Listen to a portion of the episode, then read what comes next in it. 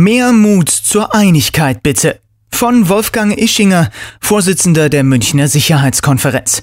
Die EU braucht endlich eine abgestimmte Verteidigungs- und Beschaffungspolitik. Wenn Europa über Flüchtlinge diskutiert, geht es immer auch um Sicherheitspolitik. Die Krisen in Libyen und Syrien verschärfen sich stetig.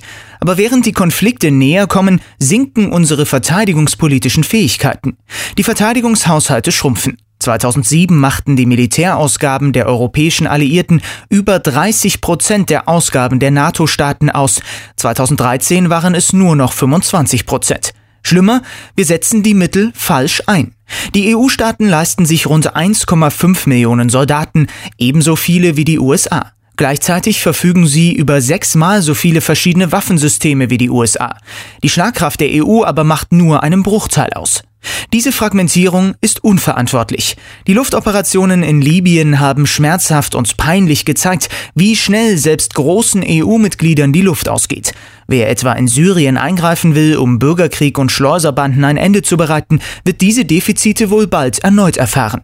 Laut McKinsey können die europäischen Staaten über 30 Prozent im Jahr 13 Milliarden Euro sparen, wenn sie bei der Beschaffung von Rüstungsgütern enger zusammenarbeiten. Noch entscheidet jeder der 28 Mitgliedstaaten, welche Waffen er ab- oder anschaffen will. Chaotischer geht es kaum.